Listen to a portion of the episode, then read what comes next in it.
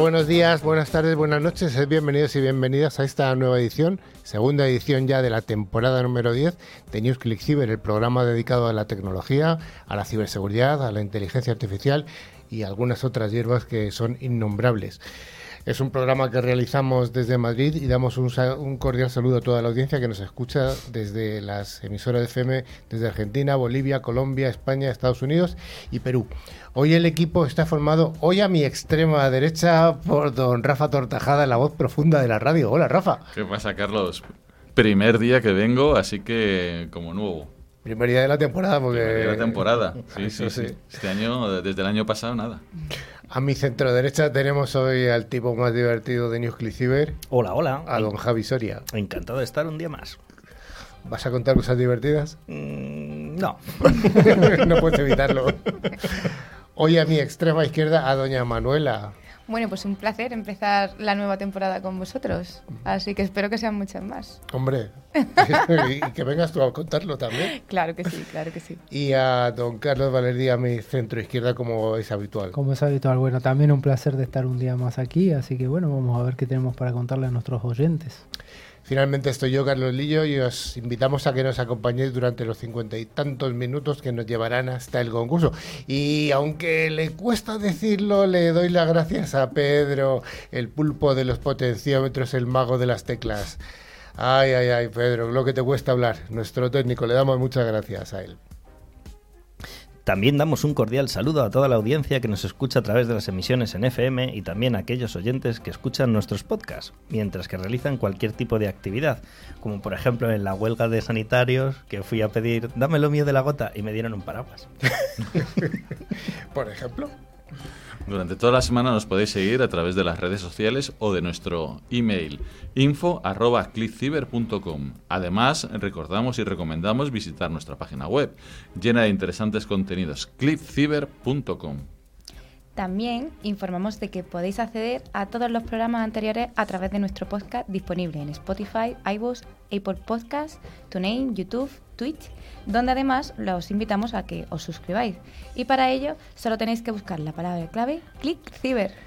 Bueno, don Carlos Valerdi, ¿cuál es el contenido del programa y si nos quieres contar alguna cosa esas que tienes en ese cerebro despejado? Otra vez va a apelar a mi memoria, a ver si me acuerdo. A ver si tienes 24 de enero del año 1984 Apple Computer lanza la Macintosh de 128K, el primer ordenador de éxito que cuenta con ratón y una interfaz gráfica de usuario, lo que se denomina la GUI famosa, ¿no? Y bueno, su presentación ocurre con un solo comercial, 1984, que fue muy famoso durante el Super Bowl del 18.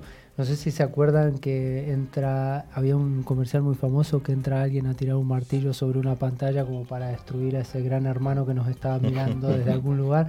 Bueno, ese fue el comercial con el que lanzaron la Macintosh.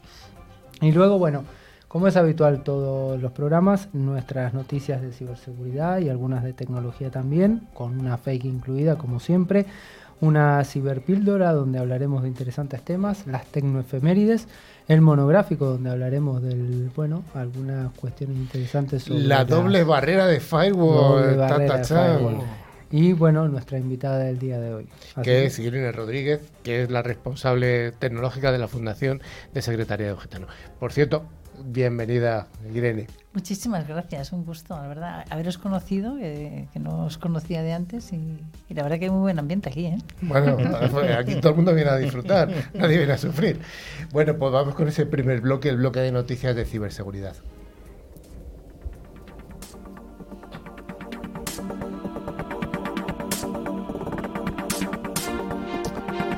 Antes de empezar con ellas, y como ya ha recordado Carlos Valerdi, hay que estar atentos porque una de las noticias será falsa y será la base del concurso, adivinar cuál de las noticias es una noticia fake.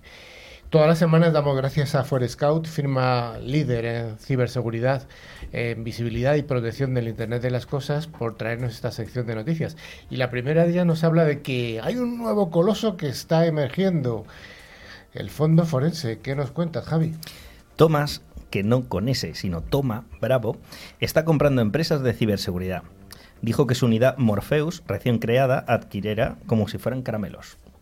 Pues sí, el gigante capital privado ha anunciado que va a gastar 1.300 millones para adquirir la firma del software canadiense Magnet Forensic, una empresa de forense monstruosa, con sede en Waterloo, que comercializa un conjunto de herramientas en el espacio forense digital y de respuesta a incidentes para ayudar a las empresas a buscar signos de violaciones de datos y que no ha recibido ataques como el del Celebrity de hace poco. Una vez cerrado el acuerdo, se espera que la transacción se cierre en el segundo trimestre de este año. Toma Bravo dijo que el plan es combinar Magnet Forensics con Grayshift, una tercera compañía que también vende software y herramientas forenses digitales. Toma Bravo tiene el control mayoritario de Grayshift después de una inversión estratégica el julio pasado. Un gigante emerge, señores, super CSI forense. Pues sí, con las dos entidades, entidades combinadas, la ambición de Toma Bravo es crear una poderosa plataforma de investigaciones digitales de extremo a extremo para que las agencias de seguridad pública pues trabajen en casos del cibercrimen.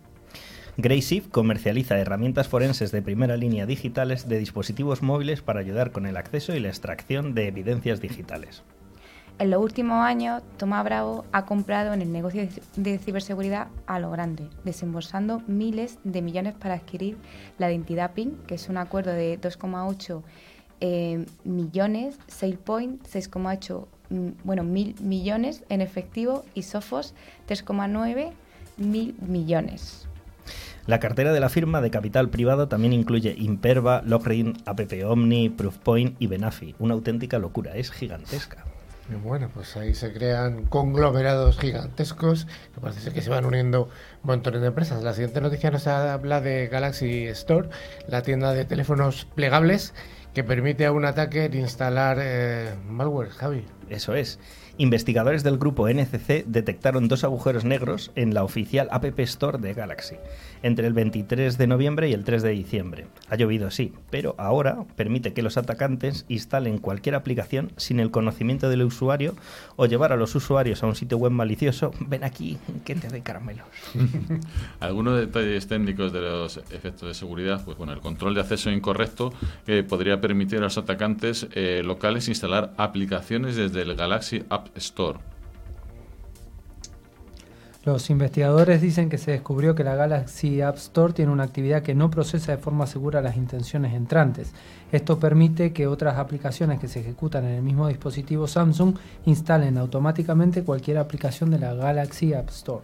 La prueba de concepto, la POC, proporcionada por los analistas de NCC, es un ADB, Android Debug Brights Commando, que le dice a un componente de la aplicación que instale el juego Pokémon Go, enviando una intención a la tienda y la aplicación de destino especificada. En este caso, también puede especificar si esta aplicación recién instalada debe abrirse o no, en ese momento o después. Así que una aplicación cualquiera preinstalada en un dispositivo Samsung con Android 12 o inferior es un colador si no lo actualizas. Sí. Samsung ha actualizado la Galaxy App Store para dispositivos con versión de Android 12 o inferiores, eh, versión 45498. Los servicios inteligentes eh, con Android 13 no se ven afectados por este problema. La siguiente noticia nos habla del Reglamento General de Protección de Datos de la Unión Europea, pero de una forma curiosa, ¿no, Manuela? Pues sí, la GDPR ataca en Irlanda. Además, se les ha ordenado que cumplen con las regulaciones al llevar sus operaciones de procesamiento de datos dentro de los seis meses subsiguientes. Los informes declararon que la conclusión se emitió como resultado de la queja de un ciudadano alemán en 2018 contra WhatsApp después de que la aplicación de mensajería solicitó a los usuarios que sí hicieran clic en recordar y continuar para confirmar su aprobación de los términos revisados del servicio desde el 25 de mayo de 2018, fecha en la que entró en vigor el RGPD. Es una noticia realmente extraña. Es rara. Bueno, ahí lo dejamos. Hace tiempo estuvimos hablando de ataques que había recibido el Ayuntamiento de Cáceres, aquí en Extremadura. Bueno, pues después de eso va a invertir cerca de 400.000 euros en mejorar su ciberseguridad tras el ataque que ocurrió el año pasado. Bueno, eso la verdad es que es una gran noticia, que después de que haya... sí, al final mm, se hacen cosas, ocurren incidentes y después se soluciona a posteriori. Esto parece que te pones la venda antes de curarte o después, ¿cómo se Tarde pero seguro, ¿no? Tarde pero seguro. Bueno, eh, enhorabuena que se dan cuenta de que hay que invertir en ciberseguridad. Lamentablemente siempre llegan tarde, como mm. suele ocurrir la mayoría de las veces, y más los ayuntamientos y las administraciones públicas. Pero bueno, termina siendo una buena noticia que por lo menos eh, estén dando el primer paso y esperemos que lo den correctamente y no en falso como ya pasó. Eso es, además siempre ponemos noticias de gente que invierte en ciberseguridad. Eso es bueno. Vamos ahora al otro lado, al otro lado del Atlántico, ya que el Ministerio de Obras Públicas y Transportes de Costa Rica ha sido paralizado por un ataque de ransomware, Carlos. Así es, el gobierno de Costa Rica sufrió otro ataque de ransomware solo unos meses después de que varios ministerios quedaran paralizados en un ataque a gran escala por parte de piratas informáticos que usaban el famoso ransomware Conti. Uh, el martes 17 de enero, el Ministerio de Obras Públicas y Transportes, MOPT, de Costa Rica dijo en un comunicado que 12 de sus servidores estaban cifrados. En este comunicado indicó que los servicios de ingeniería de tráfico y obras públicas, navegación y seguridad marítima que se ofrecían de manera virtual serán atendidos de manera presencial hasta nuevo aviso. Bueno, ese es el último ataque, pero Costa Rica se ha visto realmente azotada en diferentes ataques. ¿Algunos ejemplillos que nos des? Bueno, hace seis meses, eh, docenas de sus agencias gubernamentales, incluidas el Ministerio de Hacienda, Hacienda, tenían sus servidores cifrados en un ataque que tuvo lugar justo cuando el nuevo presidente de Costa Rica, Rodrigo Chávez, asumía el cargo. Otro, los piratas informáticos incluso eh, derribaron el proveedor de energía de una ciudad de Costa Rica. Eso ya empieza a ser más serio. Y la respuesta del presidente Chávez fue declarar un estado de emergencia nacional en mayo, marcando la primera vez que un líder nacional respondía a un ciberataque de la misma manera que podía responder a un, un ataque militar o un desastre natural. Los piratas informáticos de Conti luego se duplicaron. Estamos decididos a derrotar al gobierno por medio de un ataque cibernético, han dicho. Ya les hemos mostrado toda la fuerza y el poder que tenemos. También los piratas informáticos que usaban el ransomware Hive atacaron los servicios de salud del país cancelando horarios y borrando registros médicos. Son mala leche, ¿eh? el gobierno de Costa Rica se negó a pagar el rescate, que eran aproximadamente unos 10 millones, emitido por Conti, y trajo ayuda de varias empresas de ciberseguridad, así como de funcionarios de los gobiernos de Estados Unidos, España e Israel, para intentar solucionarlo. ¿Quién no ha utilizado PayPal ahora y en el pasado? Hay gente que no lo ha utilizado. Yo hace tiempo que no lo uso, pero bueno.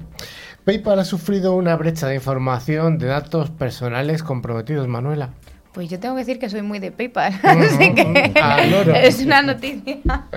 Pero sí, PayPal sufrió recientemente el pasado día 20 de enero pues una violación masiva de datos, por lo que si usáis pues este servicio puede ser que tengáis datos filtrados, entre ellas igual yo.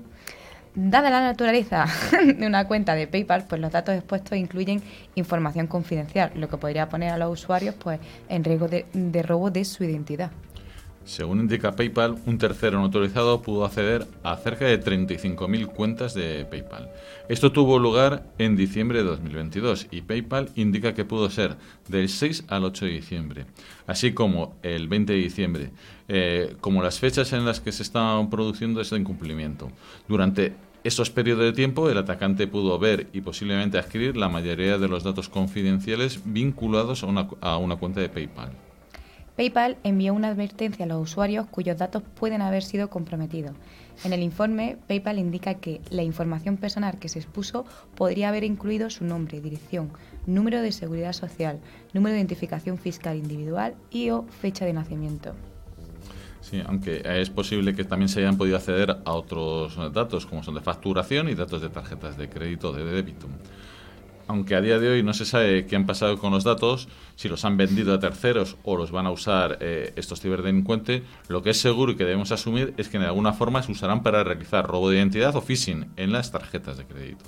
Eso desde luego, así que a todos los que hayan recibido el mensaje de PayPal, como mejor medida pues sería cambiar la contraseña, eso por supuesto, y por, su, por seguridad, si eres usuario de PayPal, pues sería bueno pues cambiarla. Bueno, ya nos vamos con la última noticia de la semana, que teníamos muchos más, como todas las semanas, pero bueno, de alguna manera elegimos algunas de las que son más representativas. Y últimamente ya llevábamos tiempo hablando de noticias que tienen que ver con el sector médico. Mm. Y en este caso, el gigante de los registros médicos NextGen se está enfrentando a un ciberataque. Eso es, el gigante multimillonario de la atención médica NextGen, que fabrica software de registros médicos electrónicos y sistemas de gestión de consultas para cientos, cientos de miles de hospitales de los más grandes y clínicas. En cientos de miles de hospitales, será cientos. Bueno, vamos a. O miles. Es que ahora como se pueden virtualizar. los hospitales están ya virtualizados. Algunos. En, bueno, igual. Déjalo.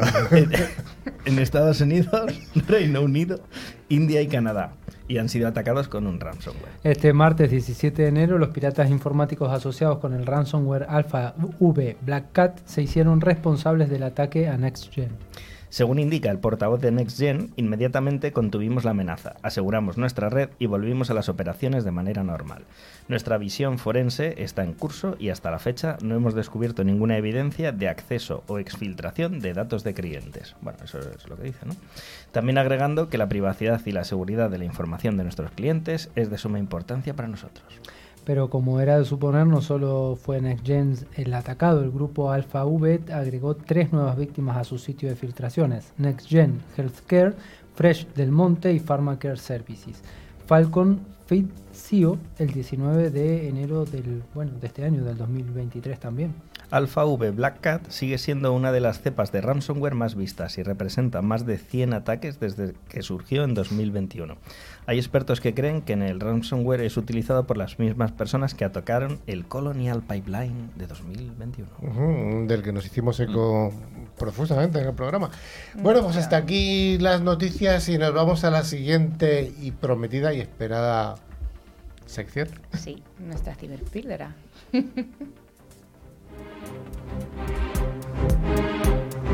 La ciberseguridad es uno de los sectores más pujantes de las tecnologías de la información. Si te interesa estar al día de los ciberataques y de cómo defendernos, escucha cada semana a Carlos Lillo y su equipo de expertos en NewsClick Ciber.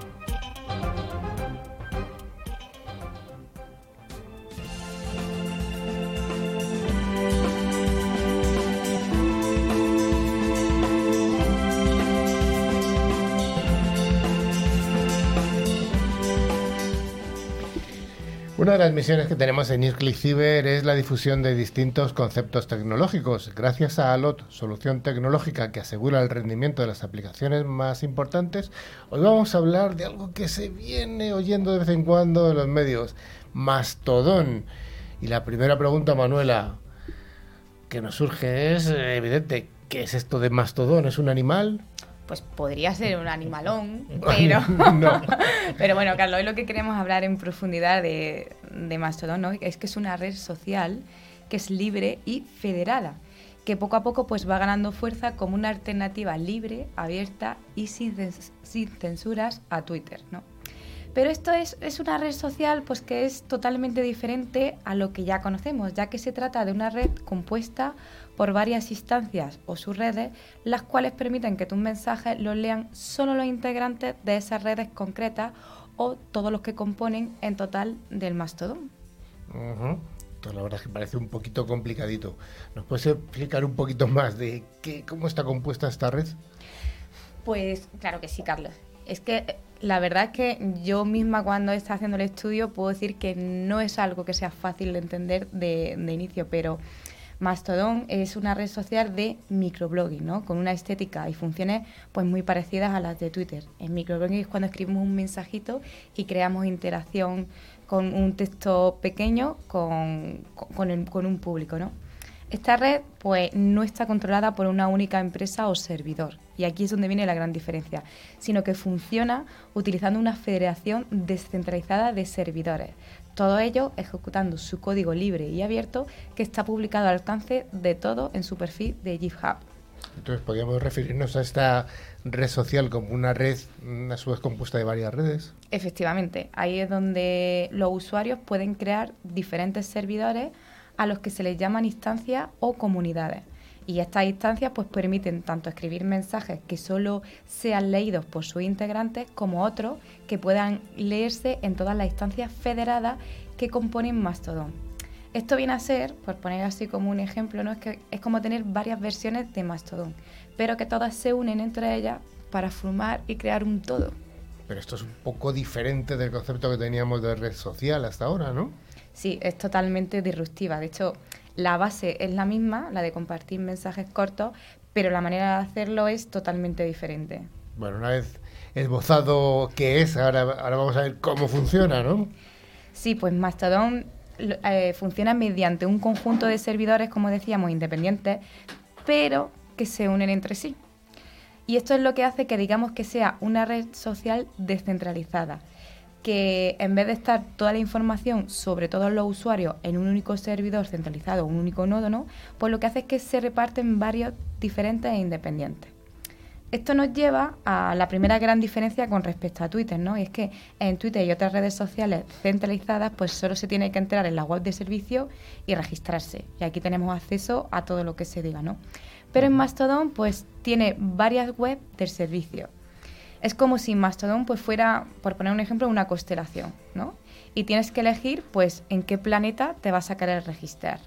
Así que tu nombre de usuario va a depender de la instancia en la que tú te registres. Por ejemplo, si yo, Manuela, quiero registrarme y lo hago desde la instancia más.teo, entonces mi dirección será más.teo eh, arroba Manuela. Pero si me registro en otra instancia, la dirección para acceder al contenido pues será diferente. Es decir, que yo puedo tener diferentes usuarios dentro de la misma red. pero esto podría ocurrir con esto que podría haber distintas personas usando el mismo nombre, pero en distintas instancias. Efectivamente, eh, por lo tanto, si tú quieres seguirme, pues tendrás que seguir a mi usuario dentro de mi instancia. Dentro de la constelación, yo no seré, por ejemplo, la única Manuela, sino que seré Manuela de más.to o de la instancia que haya elegido para registrarme. Sin embargo, las instancias pues están conectadas entre sí. Cuando alguien crea uno y lo federa contra otra instancia, es decir, que es como si dijéramos que los planetas están unidos por, por las galaxias, ¿no? O por una constelación independiente, es decir, que un planeta puede tener, puede ser amigo de otro planeta. Es como diríamos, una instancia puede estar con otra instancia, ¿no? Y lo que hace esto es crear una única línea temporal, ¿no? Y esto hace que Mastodon tenga como dos líneas que sean totalmente diferentes. Una en las que se puedan ver los contenidos y otra de conversaciones de tu instancia o servidor y otra no, en la que la conversación de todos los usuarios en todas las instancias federadas con el tuyo. La verdad es que no es fácil. No es fácil y qué se consigue con todo este lío. Pero vamos a poner un ejemplo, ¿no? Por ejemplo, si mm, pero no todas las instancias tampoco tienen que, tienen que estar unidas entre sí ya que es como si fuésemos un grupo de amigos, ¿no? Que yo puedo ser amigo de Carlos, pero a su vez yo no soy amiga tuyo, pero tú puedes ser amigo de Carlos. Entonces lo que quiere decir es que si tenemos cuatro instancias, por ejemplo, la A, la B, la C y la D, pues la A puede estar federada o conectada, ¿no? Con las otras tres. En su línea del tiempo general veremos el contenido de los usuarios de las cuatro instancias. Pero la instancia B podría estar federada solamente con la A y con la D, dejando fuera, por ejemplo, su línea temporal a los usuarios de la C. vamos a dar unos pasos para adelante porque me he liado bastante. O sea que nuestra audiencia. Ya, yo ya lo, lo, adelantaba, que no ya lo adelantaba. Oye, mm, una pregunta un poco más, más de bajo nivel. ¿Cómo se llaman los mensajes de esta, de esta red social, de Mastodon? Porque estamos hablando de muchas instancias, pero realmente ¿Cuál sería la forma de comunicarse? Pues lo mismo que utilizamos los tweets para los para Twitter, pues aquí utilizamos los tut. Tut. Sí. Bien, bien, vale. que son los mensajes escritos por los usuarios de Mastodon. Tut que se escribe T O O T. Sí. Efectivamente. los, tots. Ya sabes algo, Sonia. Pero sí, así sería.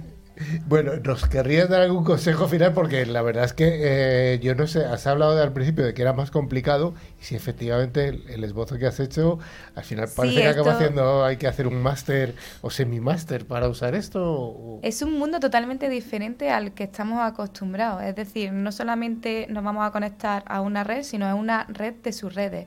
Y de hecho tú puedes incluso vetar a algunas subredes que tú no quieras que, tu, que tus publicaciones estén ligadas a, esos comentarios. Y entonces es bastante interesante, pero como consejo no es que los usuarios, la mentalidad, la tecnología y la manera de organizarse totalmente diferente y, y debemos tener, pues por supuesto, una mente abierta, el open mind ¿no? que siempre escuchamos y prepararnos para empezar a dar los primeros pasos en esta red social. Bueno, y ya una pregunta personal.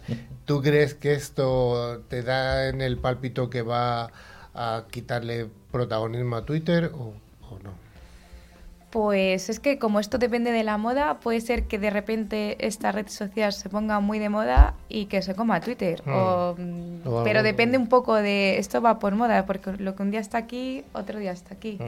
Ya sabemos que va pasando pues con Meta, con Facebook, con bueno, pues muy interesante más todo, que ya sabemos que no es ningún animal, y vamos con esas tecnoefemérides que nos cuenta siempre Carlos Valerdi.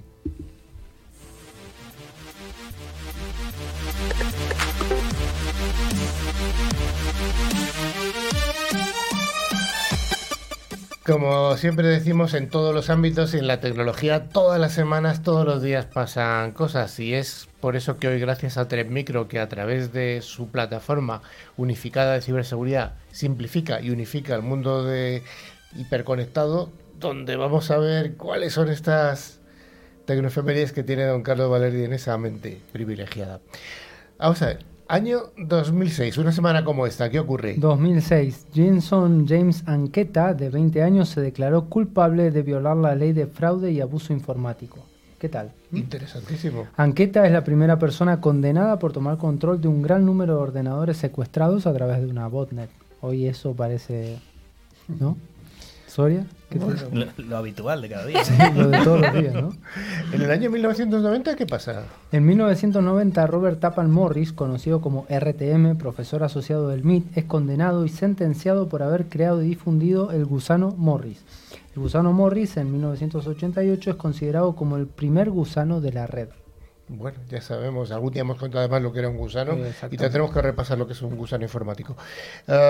1893, eh, ¿qué tiene que ver eso con la tecnología? Mm, mm. Bueno, es tecnología al final. Se patenta la fórmula de la Coca-Cola. Atención. Y comienza a ser comercializada y expandida a nivel mundial. Colo Colo es el nombre con que se conoce la fórmula de la receta secreta, que ya dicen que no es tan secreta, usada para elaborar la famosa Coca-Cola que, bueno, muchos toman, ¿no? Algo relacionado con la inteligencia artificial, 1936. En Nueva Jersey, Estados Unidos, Edward Albert Feigenbaum, analista de sistemas y mejor conocido por ser el pionero más importante en el desarrollo de los sistemas expertos en inteligencia artificial. Lástima que no nos acompaña mm, nuestro amigo Alfonso, ¿no? Eh, te voy a preguntar, eh, ¿puedo preguntarte por el futuro? Bueno, hasta ahora veníamos hablando siempre del pasado y tengo buena memoria. Ya para el futuro me tendría que subir al DeLorean un ratito, pero venga. Venga, te voy a hacer eh, que, te esfuerces un poquito. 2038, ¿qué va a pasar esta semana? Déjame que viajo con el doctor Emmett Brown y te digo. Bueno, resulta que he vuelto y me he encontrado con que esto aún no ha ocurrido para los que estamos en el año 2023 pero es curioso porque será la fecha cuando ocurra el problema del año 2038, también conocido por el neurónimo Y2K38. ¿Se acuerdan todos del Y2K, que tanto revuelo trajo? Bueno, este problema va a causar que una gran parte del software deje de funcionar ese año. ¿Será o no será? Ah, quedan 15 años para saberlo. en 15 años está ahí. Dentro de 15 años contamos lo que pasó en este año que dimos la noticia. Y ya vamos a acabar con el año 1995. Eh, se registra el dominio yahoo.com. Un año antes, en enero del 94, de 1994, Jerry Young y David Filo crean el sitio web llamado Guía de, de Jerry para la World Wide Web.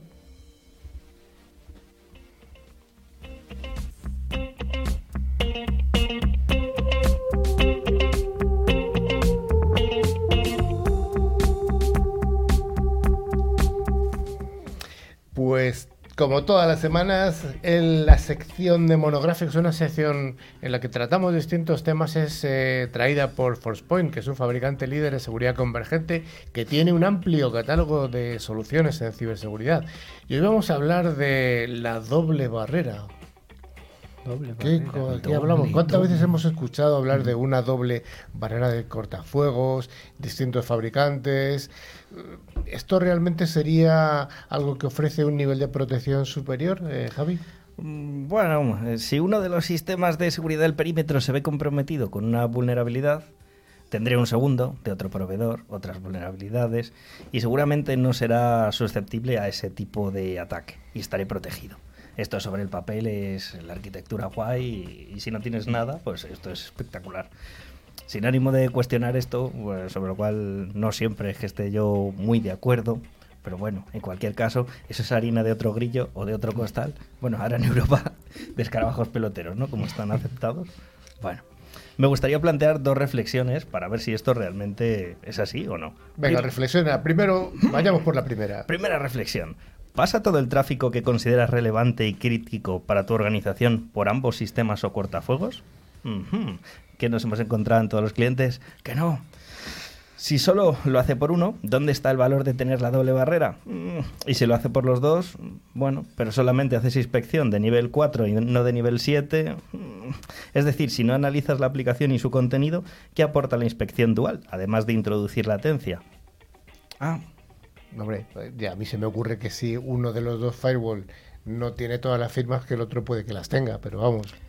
Sí, pero al final más gasto en material, más gasto en personas, eh, puntos de fallo. Vayamos al segunda, el segundo, segundo pensamiento. Y más importante para el objetivo, que es básicamente lo que estaba diciendo. ¿Habéis cuantificado el coste en capital humano asociado al aprendizaje y mantenimiento de los dos sistemas? Cada uno en particular y ambos en conjunto. Es decir, son en HA, gente para aprender de los dos si se te pone malo un equipo, si se te pone malo el otro. Ah, a mí me parece que el coste humano de operar sistemas de dos tecnologías y los costes de licencias son bastante caros. Bueno, al final por lo que dice Javi, lo de la doble barrera, yo creo que le va a venir mejor a algunos equipos de fútbol que a la ciberseguridad. Pero bueno, andando básicamente en el problema asociado a la complejidad de la gestión de los cortafuegos de nueva generación, Garner ya predijo en el año pasado, en el 2022, los errores humanos de configuración provocarían el 99% de las brechas de seguridad en los firewalls. Al final el, error humano siempre termina siendo el, eso es, doble barrera, doble posibilidad de fallo. bueno, pero el supervisor seguro que supervisa y corrige. supervisa el supervisor? Por ese motivo, pensamos que es fundamental eh, revolucionar el mercado de los SOCs, de la operación, y de manera similar a lo que se está proponiendo en otros ámbitos de la operación en ciberseguridad. Es decir, que sean más autónomos, eh, capaces de gestionar por completo y de manera automatizada la mayoría de las alertas, por lo menos en los niveles eh, inferiores, N1, N2 esas tareas asociadas a la gestión de firewall y cualquier otro tipo de inteligencia artificial que pueda gestionar eso. Sí, para ello se introduce el término de operaciones basadas en inteligencia artificial, que es un término acuñado, como no, por Garner, y que define que un sistema IOPS es capaz de analizar la telemetría y los flujos de eventos para transformar los datos en patrones significativos y permitir respuestas proactivas para que reduzcan el trabajo y los gastos en general. Como objetivos fundamentales de estos sistemas de operación estarían la mejora de las operaciones de los firewall de nueva generación, de los que ya hemos hablado, para evitar configuraciones incorrectas y la resolución de problemas potenciales de manera proactiva antes de que ocurran incidentes reales en la seguridad. Eso es. Profundidad en los temas técnicos, un sistema de gestión IOPS, es un módulo de análisis que normalmente va a estar disponible como un servicio en la nube para garantizar que sea ágil, rápido y fácilmente escalable. Para ello, y en primer lugar, el sistema recopila los datos, la telemetría, todos los datos de los dispositivos disponibles, mm, hardware, software o plataformas de gestión. Pero esos datos recogidos se analizan en esa nube de IOPS donde se ejecutan los algoritmos de aprendizaje automático para realizar el análisis inicial. Una vez que los datos han sido analizados, se proponen mejoras o cambios de configuración que se ofrecen a los administradores. Bien, ¿y qué nos ofrecería este módulo de gestión basado en IOPS?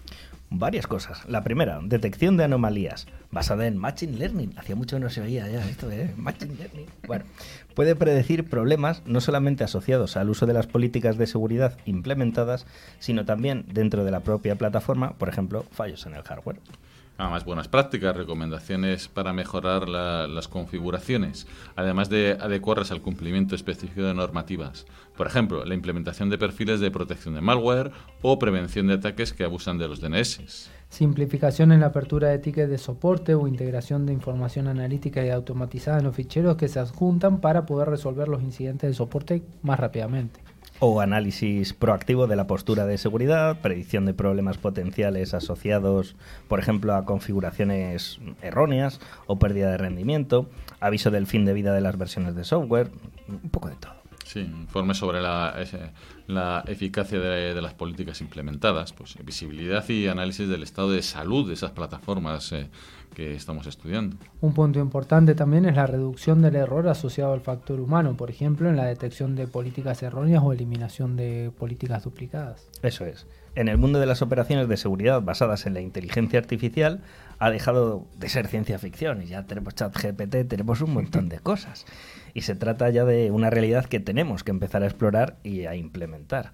¿Esto qué hace? Pues permite maximizar tu inversión, optimizar los recursos, contratar menos, menos puntos de fallo, menos gente que opera las plataformas. Y todo ese tiempo humano, invertirlo en darle valor, porque ¿para qué quieres humanos como si fueran monetes? Bueno, ¿Y alguna reflexión tercera? ¿O ya has acabado con todas tus reflexiones, Javi? Porque has destruido la doble barrera. No, no, pero si no la destruyes, si no tienes nada está bien, pero si quieres escalar, pues mejor eh, inteligencia artificial.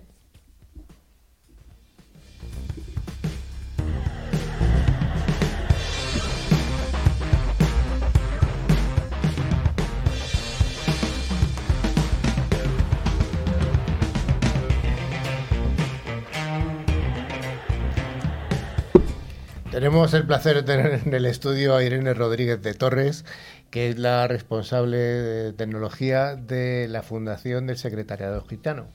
¿Qué tal? Muy buenas tardes, muchas gracias. O buenos días. Buenos días, buenas tardes, buenas noches. Depende de cuándo nos escuche cada, cada oyente o que nos vea. Em, Cuéntanos un poquito qué es esta fundación de secretariado gitano. Mira, la comunidad de, gitanos, de las personas gitanas, eh, provienen, supongo que no lo conocéis, pero provienen de Egipto, de ahí el nombre, egiptanos, incluso en inglés, gypsy, de Egyptians. Egyptians. Em, bueno, es una comunidad, en nosotros que somos españoles, en España están desde, desde hace cinco siglos proveniendo desde India. Entonces, bueno, esto lo cuento en modo histórico porque no lo conocíamos. Y yo lo conocí cuando me incorporé a la Fundación Secretario Gitano hace cinco años.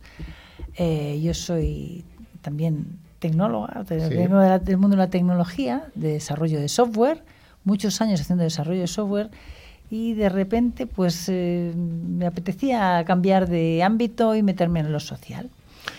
La comunidad gitana en España, más o menos, ¿cuántas personas puede haber? Mira, en España no está censado, porque como es un tema de etnia, pues no es fácil identificarlo.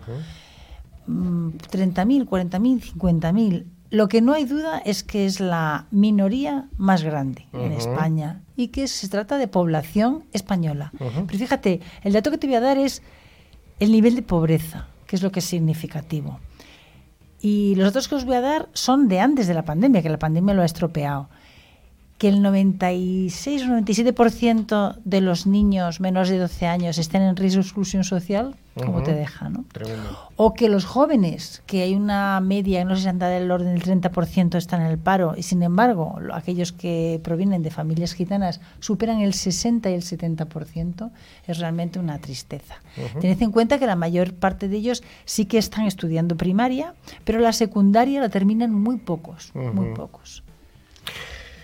Cuéntanos un poco de la, de la fundación, de quién depende, qué, qué, tipo de organismo es. Mirad, eh, se trata de una fundación que lleva más de 50 años, o sea, tiene ya su historia, arranca en León, un cura que decide empezar a trabajar, que se lo pasa muy bien allí cantando y bailando con los gitanos de, de fuera del pueblo, y se da cuenta que lo que necesita es profesionalizar la atención con esas personas gitanas. ¿Qué quiere decir eso? Bueno, pues que llevarles ropa, comida, etcétera, eso era muy habitual, ¿no? En la, hace 50 años. Lo que faltaba era que profesionales se acercaran a ellos para la educación, para ayudarles a encontrar empleo, para la inclusión social, etcétera. De ahí arranca, hace ya veintitantos años que se constituyó como fundación y bueno, básicamente lo que nos dedicamos es a esto, más la incidencia social en política, que también estamos en el Congreso y demás. O sea que es muy variado. Estamos en España, estamos en Europa, no solamente en España.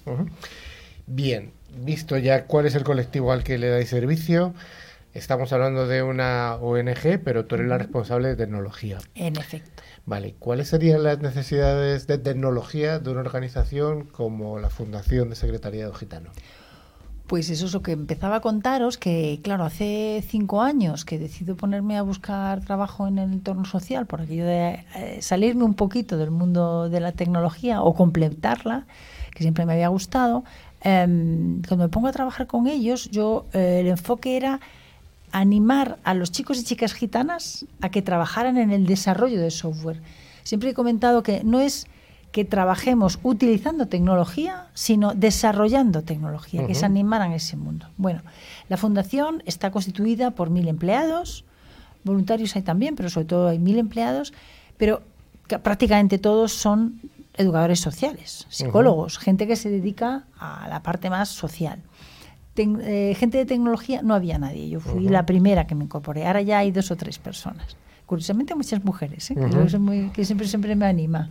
Em, em, entonces, eh, una de las necesidades que tiene la Fundación, pero no es la única, ¿eh? con todas las otras ONGs o organizaciones sociales con las que trabajamos, que pueden ser pequeñas, locales, nacionales o incluso internacionales, siempre es la misma carencia y es que llevan 15, 20 o más años de retraso en los conceptos de digitalización.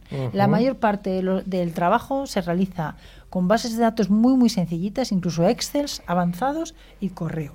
Y eso no es digitalizar, como bien sabéis. ¿no? Y bueno, y hablabais del tema de ciberseguridad.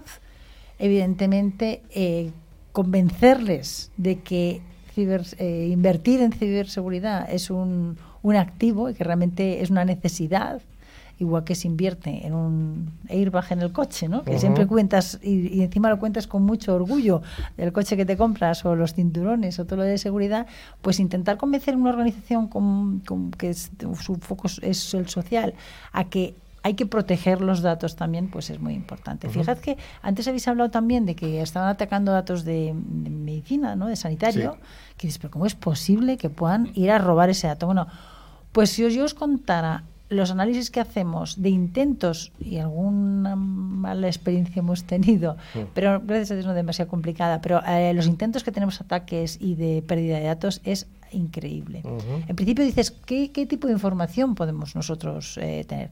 Tened en cuenta que tenemos mucho de etnia social, tenemos muchísimos datos económicos de muchísima gente. Entonces, todo eso, automatizar todo esto, mejorar no solamente la seguridad, y la comunicación interna de todas las partes del proceso, y una parte muy importante que es comunicarnos con la comunidad gitana, especialmente con la gente más joven, porque los que son de nuestra edad son muy mayores, eh, muchos de ellos no saben ni leer ni escribir, incluso te encuentras con mujeres, lamentablemente de 30 a 35 años, que no tienen habilidades lectoescritoras, que no saben leer y escribir, es tremendo.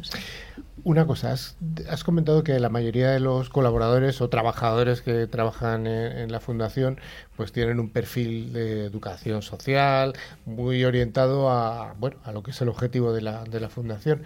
Eh, ¿Tú encuentras hay carencias tecnológicas? Eh, de tendrás, no entiendo que una labor de evangelización incluso con ellos, con los propios trabajadores. Sí, en efecto menos mal que siempre hay alguien que, te anima ¿no? que te, o, que te, o, que te sabe entender y que define eh, nuevos proyectos de desarrollo de empleo y que confía en ti eh, y, mm, y, que de alguna manera podemos establecer eh, nuevos, nuevos programas para trabajar, como estamos haciendo en desarrollo. Claro, son formaciones muy pequeñitas, no son comparables con las de una formación profesional o una enseñanza arreglada de universidad pero claro, si imaginaros de lo que hemos estado hablando hoy, ¿no? De a lo mejor simplemente que haya que una, pequeña formación en la gestión del dato, en el tratamiento del dato, o que haya una formación en, testing, siempre lo hemos comentado, ¿no? Las pruebas, es fundamental hacer pruebas, o pentesting, o, ¿por qué no? Mira, hoy se ha abierto un grupo nuevo,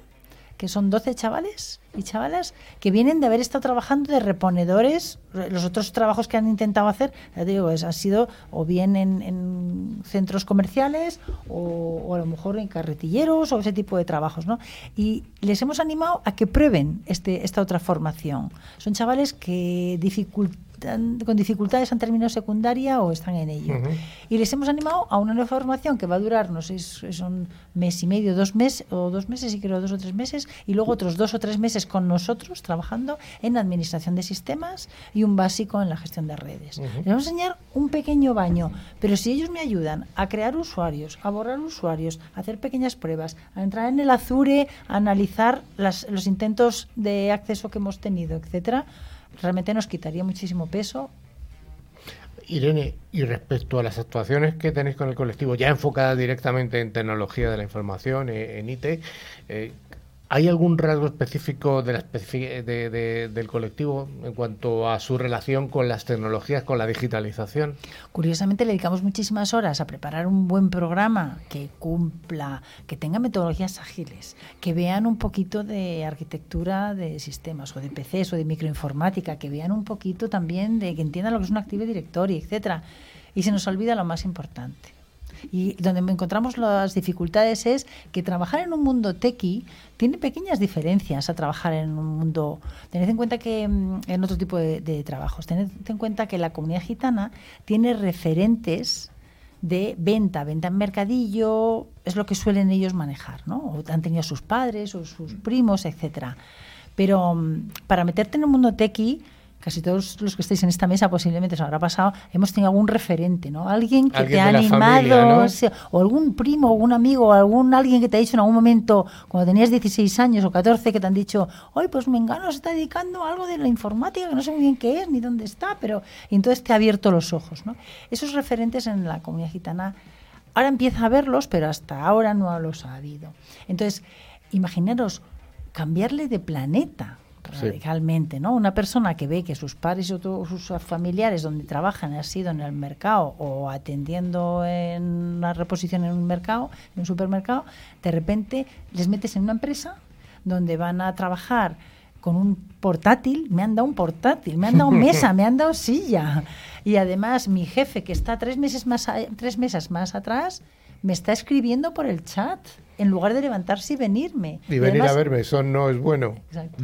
No, lo, no lo eh, claro, es una cultura diferente, ¿no? La cultura del control, la cultura de esa manera de trabajar tan radicalmente. Entonces estamos trabajando muchísimo competencias, las soft que llamamos, ¿no? Que son muchas de resiliencia. Siempre hablamos, ¿no? De que en, tecnología trabajamos con, trabajamos con el error. El 90% de las cosas que hacemos es porque hay un error. Cuando ya funciona bien ya no tiene interés, ¿no? Pues esa manera de trabajar también eh, tenemos que trabajar muchísimo con ellos para que no pierdan la ilusión, sobre todo. Ventajas para la gente joven del colectivo. ¿Cuáles son las ventajas que le aporta la IT? Mire, te voy a poner un ejemplo, si te parece. Em, una chica, Nazaret, te voy a poner el nombre incluso, es un caso real. Nazaret venía de trabajar en, mercados e incluso había hecho algún curso de uñas, de pintar uñas. Y bueno, pues por cosas de la vida mm, se incorpora a uno de los proyectos que teníamos que era de desarrollo en Java. Conoce un poquito, también tenía una parte de front de JavaScript y empieza a gustársele. Y además ve, identifica que tiene muchas habilidades para montar maquetas y montar eh, eh, ciertos desarrollos. Entonces, eh, empieza a tener éxito. Ella solamente tocaba el ordenador cuando estaba en la clase, en la formación. El resto del tiempo tenía una hora y pico de hasta su casa y en su casa, como ya decía, tengo que pelearme por el mando de la tele porque si no mis cuñadas, que todas viven juntas, no me dejan estar. Yo quiero tener mi propia casa, quiero tener mi propia tele. Le ha motivado a que Nazaret ha terminado la secundaria, hemos conseguido que sea contratada por Fundación, por Accenture, gracias a la Fundación Accenture, y que ahora mismo tenga ya su propia casa, su propia sofá y su propio mando de la tele. O sea que hay, un, hay, hay, una elevación de la categoría dentro de la propia familia, el hecho de tener un trabajo externo derivado de las tecnologías. Lo interesante de Nazaret es que ha animado a otras primas. y una de ellas, ya es una referencia. Primas o amigas, exacto. Y una de ellas se llama Alba, está trabajando ya con nosotros, que también viene de cursos de uñas. Y dijo, nunca me ha gustado todos los cursos de uñas, pero es, digamos, es hacia donde a las chicas gitanas parecía que tenían que dedicarse, ¿no? Y de repente descubrió que esto del Active Directory le mola un montón y esta es la que nos ayuda básicamente a toda la gestión de usuarios. O sea que la cuña de entrada son la gente joven que que de alguna manera está viendo que es una posibilidad de desarrollo, incluso de salir de los puestos de trabajo que, están peor remunerados, evidentemente. Tener un salario más o menos fijo, una seguridad eh, eh, económica, evidentemente, ayuda muchísimo. También estamos hablando, me has, esbozado el eh, tema de esta chica, Nazaret, que ha estado, ha empezado a trabajar en, en, una, en una gran empresa.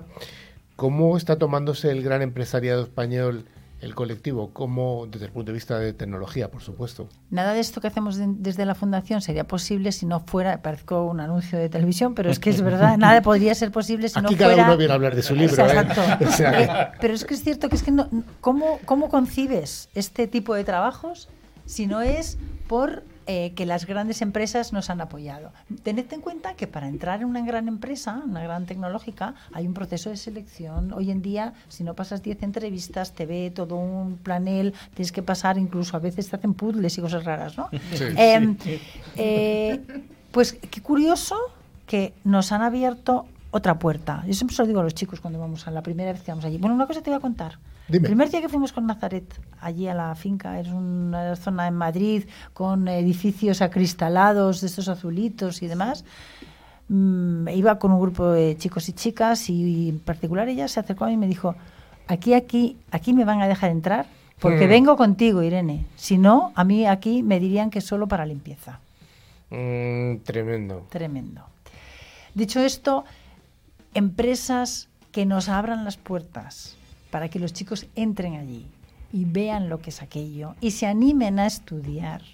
Es lo que mm, realmente nos facilita, porque solamente con que nos den dinero, nos compren PCs, etcétera, digo, bueno, eso está muy bien, evidentemente ayuda, pero no es suficiente. Pero no integra. pues vamos a mojarnos. ¿Cuáles son esas empresas que te están pues ayudando? son muchísimas, ¿eh? la verdad. Tenemos Fundación Telefónica, que está aportando también muchísimo tema de microinformática. La Fundación Orange, desde el principio, nos ha apoyado enormemente también en el despliegue de fibra. Eh, he comentado Fundación Accenture porque es uno de los grandes apoyos de la casa. Y luego hay infinidad de pequeñas empresas, medianas, incluso locales, ¿eh? que nos ayudan enormemente a que los chicos y chicas estén en ello.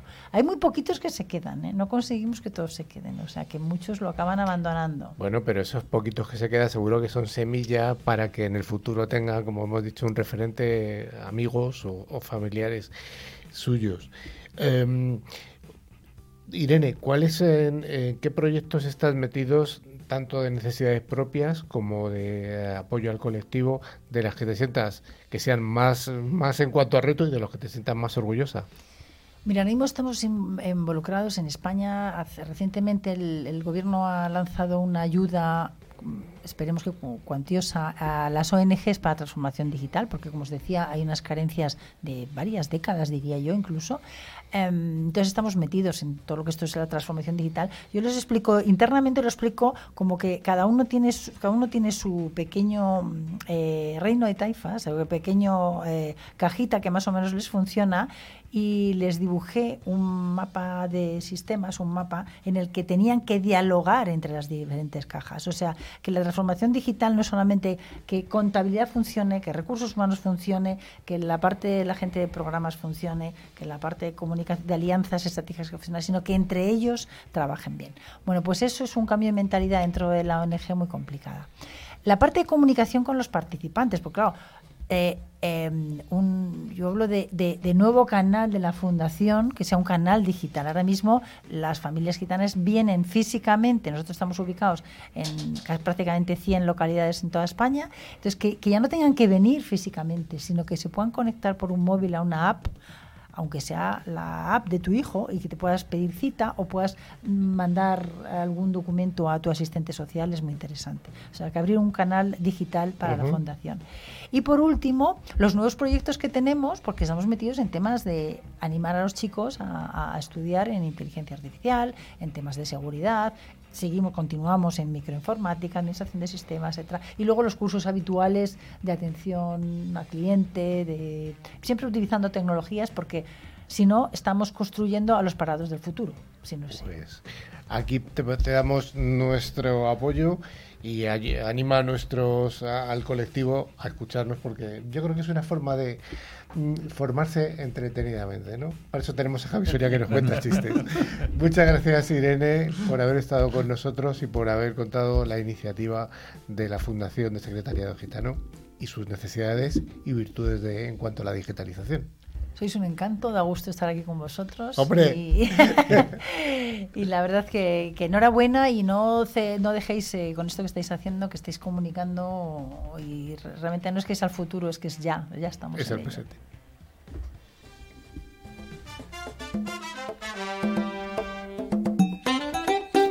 Finalmente llegamos al concurso y gracias a Micro que nos trae esta sección en la que nos facilita los premios, que son dos licencias de antivirus con calidad profesional, válida cada uno para un año y para tres dispositivos, pues vamos a, ver si tenemos lo primero, si tenemos ganadores de la semana pasada. Rafa, ¿tenemos? Pues sí, eh, Carlos, tenemos eh, dos ganadores, como siempre, Santiago Morlán de Madrid y Enrique Sanz de Huelva. Bueno, nuevamente ambos son de España, así que animamos a toda la comunidad de Latinoamérica que también nos escuchan a que participen del concurso. Ya saben que las licencias se envían por correo electrónico, todos tienen correo electrónico. No tiene que venir a Madrid a recogerlas, ¿no? Bueno, si alguno quiere venir a Madrid a recogerlas será bienvenido, pero si no, por correo electrónico. Bueno, Manuela, la pregunta de la semana, que, ¿cuál es? Pues, ¿dónde o a qué colectivo, con qué colectivo trabaja nuestra invitada, que yo creo que ha sido muy interesante todo lo que nos ha contado. Venga, nos parece una pregunta fantástica.